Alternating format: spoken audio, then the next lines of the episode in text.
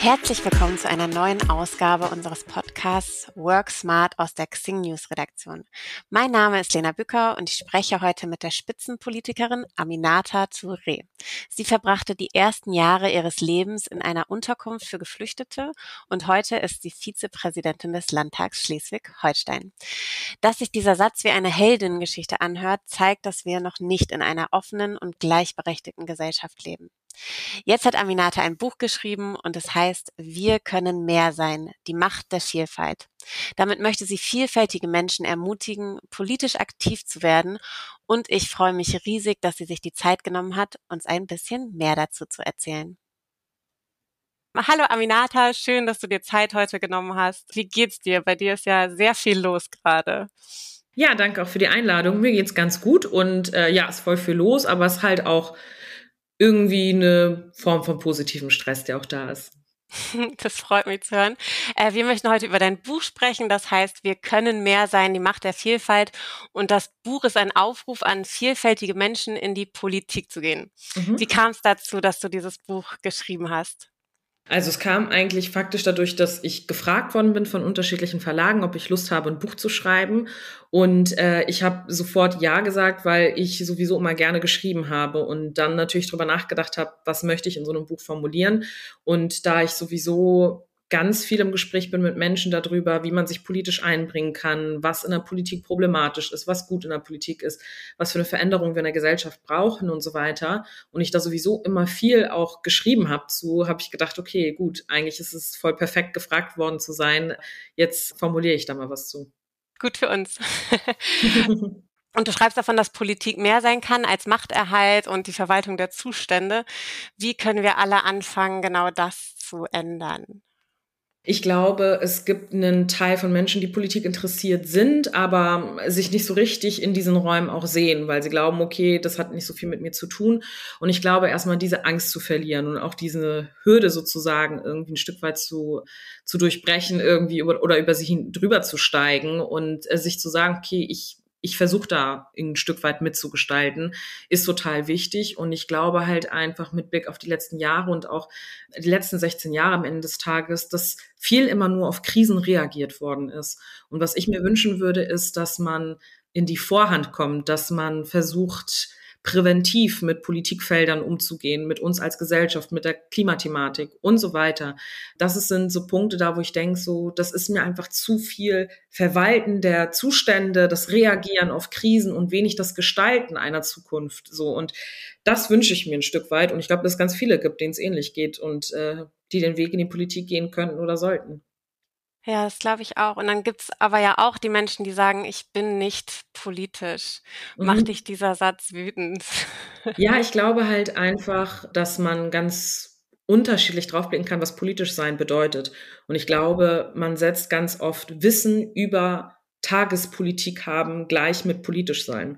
Und in meinem Buch schreibe ich deswegen auch, es ist eine Sache, zu wissen, wie alle Ministerinnen heißen, alle Ministerpräsidentinnen, äh, zu wissen, welches Gesetz wo, wie für gilt und so weiter. Und das andere ist politisch sein im Sinne von einen Anspruch zu haben, über mehr nachzudenken als über mich selbst und äh, über Gesellschaft nachzudenken und darüber nachzudenken, welchen Beitrag könnte ich leisten, was muss verändert werden, wo gibt es Dinge, die besser laufen könnten. So, und äh, ich glaube, immer dann, wenn man über Gesellschaft nachdenkt, über Wirtschaft, über Politik, über soziale Zustände, was auch immer, dann ist man eigentlich schon politisch. Und viele sprechen sich das selbst ab, weil Politik immer wie etwas wirkt, was weit weg ist. So, und es ist eigentlich nicht weit weg und unsere Demokratie ist nicht darauf angelegt, dass sie weit weg ist, sondern sich darauf angelegt, dass jeder und jede von uns damit machen kann. Ja, und dieser Satz ist ja dann, also dieser Satz, ich bin nicht politisch, ist ja auch ein totales Luxusding, sowas überhaupt sagen zu können, weil man dann nicht selbst betroffen ist, wahrscheinlich. Ja, ich glaube, es gibt zwei Gründe so. Also ich glaube einerseits, dass Leute sich das auch teilweise nicht zutrauen und dann sagen, ich bin nicht politisch und ich kann dazu mich gar nicht verhalten, weil ich weiß nicht genug. Und den Leuten möchte ich ganz oft die Angst nehmen, weil ich glaube, dass das routinierte sich damit auseinandersetzen dazu führt, dass man sicherer in Gesprächen über Politik und so weiter dann navigiert. So. Und es gibt ja auch viele Leute, die sich dann mit Politik auskennen und auch Menschen, die das, den Eindruck vermitteln, sie haben da auch nicht mitzusprechen. Du hast gar keine Ahnung davon sozusagen. Und das ist sozusagen das, woran ich so ein bisschen rütteln möchte. Und dann gibt es natürlich Leute, die sagen so, nee, ich bin in der Position, wo ich mich mit diesen Fragen nicht auseinandersetzen muss, weil viele politische Entscheidungen in meinem Vorteil sozusagen getroffen werden. Da schwingt natürlich ein Stück weit auch ganz oft eine Privilegiertheit und noch ein bisschen eine Arroganz mit. Aber ich glaube, es gibt unterschiedliche Leute, die das oder unterschiedliche Beweggründe für diese Aussage. Ja, du rüttelst auf jeden Fall ganz gut am Status quo.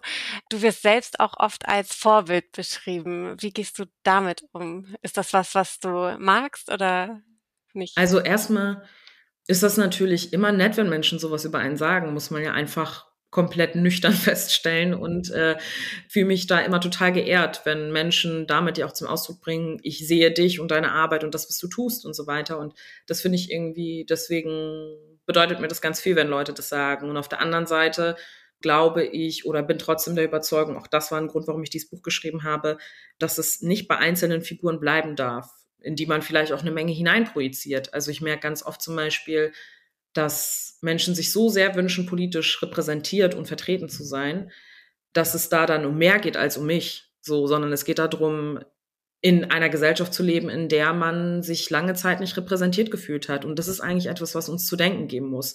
So, also wenn Leute wirklich so mit Tränen in den Augen vor einem stehen und total gerührt sind von einem und so weiter, dann merke ich halt schon so krass, das ist schon eine Sehnsucht, die unabhängig von mir als Person da ist und besteht.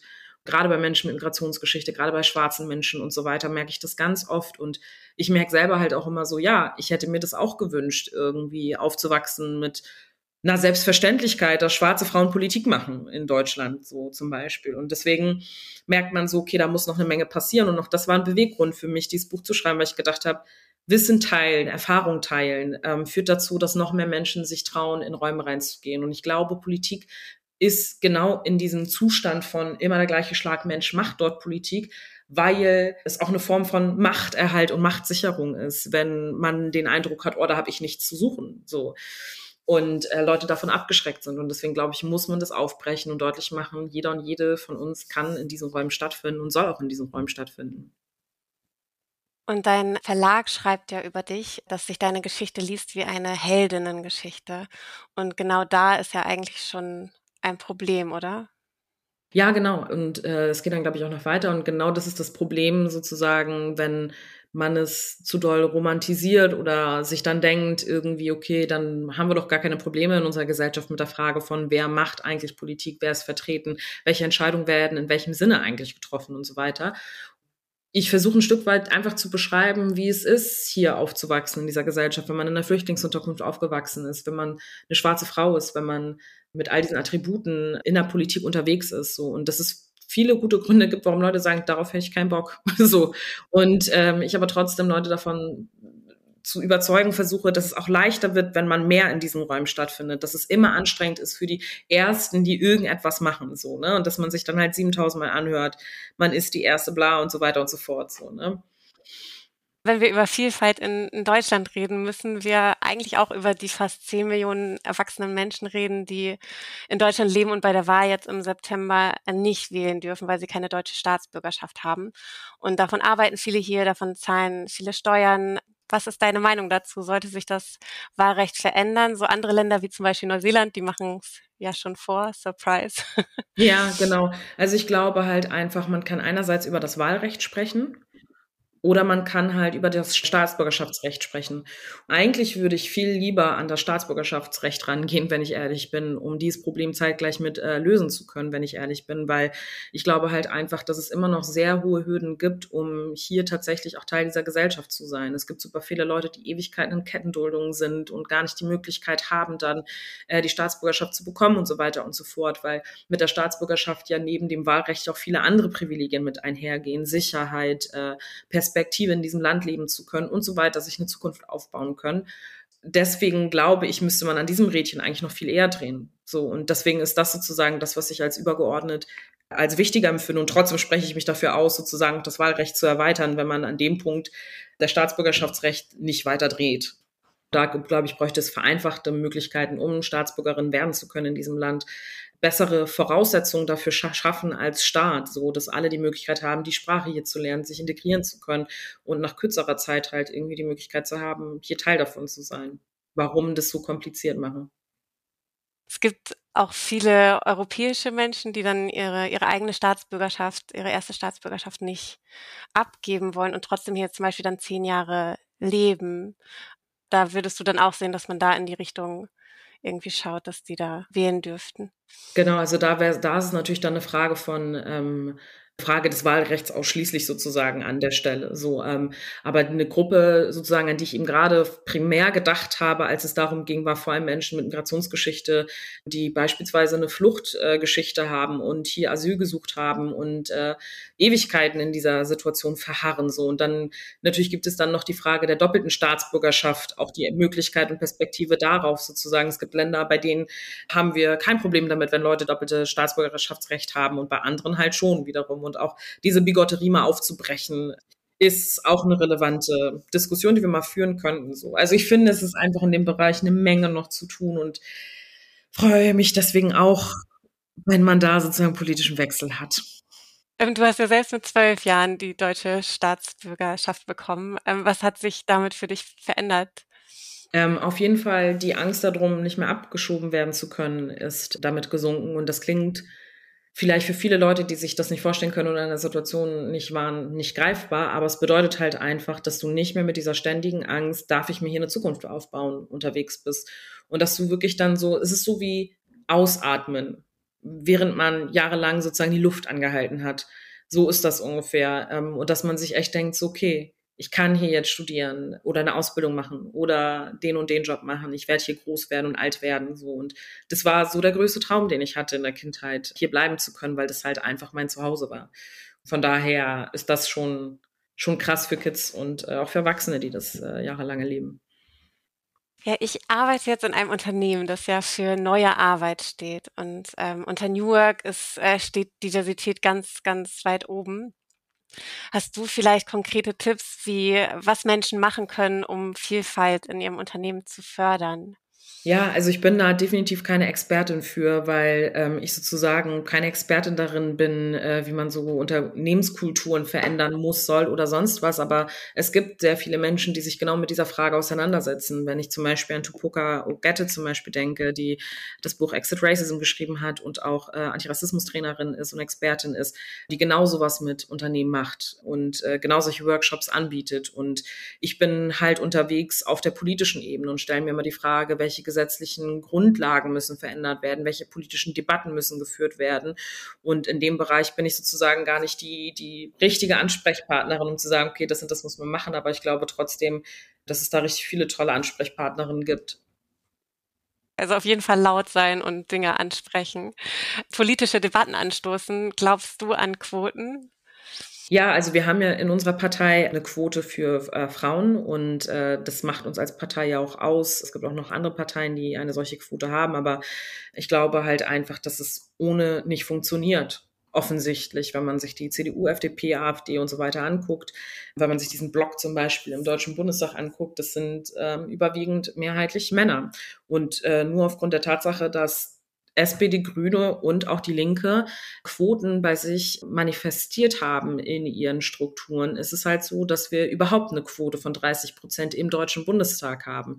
Ich finde auch, dass man das immer wieder deutlich machen muss, weil dann heißt es ja, wieso, wenn man gut ist, setzt man sich doch durch und so ein Bullshit. Und Darum geht's aber gar nicht. Also bei Machterhalt und solchen Fragen geht's nicht darum, wer am besten ist. Es geht nicht darum, dass die beste wirklich und die qualifizierteste Person sich da immer durchsetzt, sondern diejenigen, die die Machtstrukturen kennen, die die innehaben, die das auch nicht abgeben wollen, die besser wissen, wie sowas abgeht, die Netzwerke haben, all das sozusagen ähm, verfestigt bestimmte Strukturen. Und wenn du das aufbrechen möchtest, dann musst du drüber nachdenken, welche Instrumente braucht es so. Und wir haben uns halt gesagt, wir brauchen eine Quote für unsere Partei, weil wir aus der Partei Partei heraus die Leute in die Parlamente entsenden, in die Regierung entsenden, in verantwortungsvolle Positionen entsenden. Ich habe es einfach noch nicht erlebt, dass die CDU oder die FDP oder wer auch immer angeblich es ohne die Quote geschafft hat. So gerade solche Parteien. So und dadurch, dass wir als Partei ein Selbstverständnis, ein feministisches Selbstverständnis hatten, haben wir es trotzdem gemacht, weil auch wir wussten, wenn wir so eine Quote nicht haben, dann wäre auch unsere Partei übermorgen eine zu 90 Prozent dominierte Männerpartei so tickt es halt einfach in unserer Gesellschaft. Und Männer sind einfach sehr, sehr schnell dabei zu sagen, ich übernehme diese Aufgabe, ich bin bereit dafür, ich gehe da rein, so, weil sie anders aufwachsen und sozialisiert sind, als wir es sind, so als Frauen. Und äh, für alle anderen Fragen sozusagen, wir haben das auch innerhalb unserer Partei diskutiert, ob es eine Quote braucht für Menschen mit Migrationsgeschichte und so weiter, also es zu erweitern. Und wir haben so ein Vielfaltsstatut jetzt auch in unserer Partei, was aber mehr Kategorien umfasst. Und da wird es halt schon auch kompliziert, wenn es mehr als ein Merkmal ist. Bei einem Merkmal, ähm, und selbst das ähm, merkt man, ist inzwischen auch schon überholt, weil wir nicht mehr in binären Geschlechtskategorien unterwegs sind und es auch nie waren, aber zumindest ist da jetzt ein Bewusstsein für, dass es nicht nur Männer und Frauen gibt, sondern nicht binäre Personen und so weiter. Und da merkt man schon, dass das Frauenstatut veraltet ist ähm, an der Stelle. Wir haben halt in diesem Prozess dieses Vielfaltstatuts drüber nachgedacht, wie können wir mehr Menschen mit Migrationsgeschichte, Menschen mit niedrigem Einkommen, Menschen, die eben keinen akademischen Abschluss haben, Menschen mit Behinderung, Menschen jüdischen Glaubens, muslimischen Glaubens und so weiter, ganz viele Perspektiven noch mehr mit einbinden und dann hast du 15 Kategorien und dann ist es schwierig mit einer Quote. Aber wir arbeiten halt mit anderen Mitteln daran. Also, dass wir Erhebungen machen in der eigenen Partei. Was für Diskriminierungserfahrungen machen wir? Dass wir Vielfaltsrat haben, dass wir alle zwei Jahre einen Kongress dazu machen und so weiter und so fort.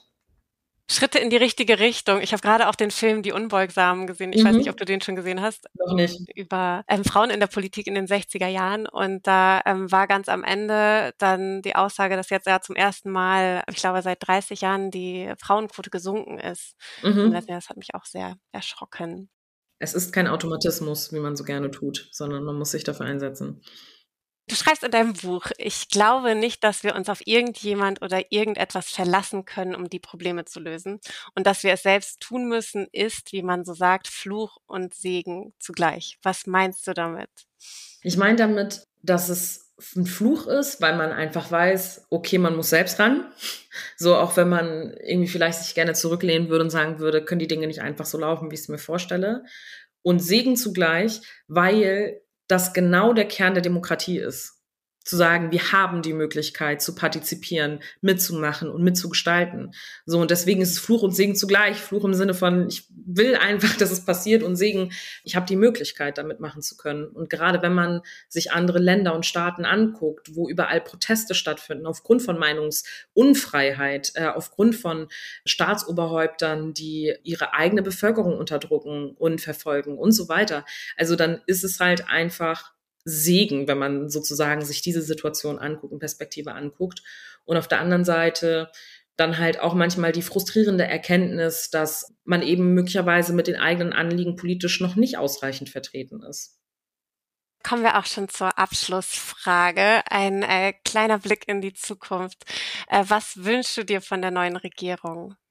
Ich wünsche mir von der neuen Regierung, dass sie grün beteiligt ist, um ehrlich zu sein. Ich meine, das ist auch der Grund, warum ich Teil dieser Partei geworden bin, warum ich da Politik mache, weil ich davon überzeugt bin, dass wir gute politische Antworten und Konzepte haben. Wir haben nicht die Antworten auf alle Fragen des Lebens, aber ich glaube trotzdem, dass wir einen Anspruch formulieren, uns ernsthaft mit diesen Fragen auseinanderzusetzen. Und ich wünsche mir, ehrlich gesagt, jetzt mal, ohne bei jedem Bereich so 15 Punkte benennen zu wollen, vorausschauendere Politik weil ich finde, gerade mit Blick auf Afghanistan in den letzten Monaten, da war das, was mir gefehlt hat, die Voraussicht darauf, was passieren könnte und dementsprechend politisch zu agieren.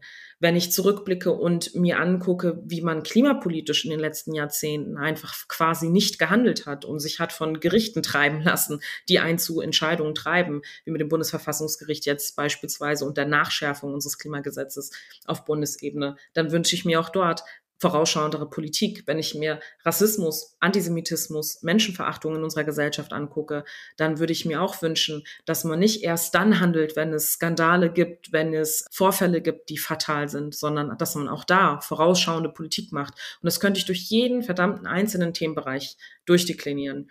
Und das ärgert mich einfach, dass man sozusagen, und das ist, auch das schreibe ich in meinem Buch, dass ich glaube, dass es Kern konservativer Politik ist, zu sagen, wir handeln erst in dem Moment, wenn wir den Druck der Zivilgesellschaft und der Debatten als so massiv empfinden, dass wir gar keinen anderen Ausweg sehen. Und bis zu diesem Zeitpunkt immer dagegen aktiv ähm, agiert haben. Und dann aber rausgehen und sagen, ey, wir waren es mit der Ehe für alle, wir haben dies und das gemacht. So, obwohl man ganz genau weiß, es waren Bewegungen, es waren linke politische Parteien, die sich dafür eingesetzt haben, dass diese Veränderungen kommen. Und sie fahren dann immer diese, diese Erfolge mit.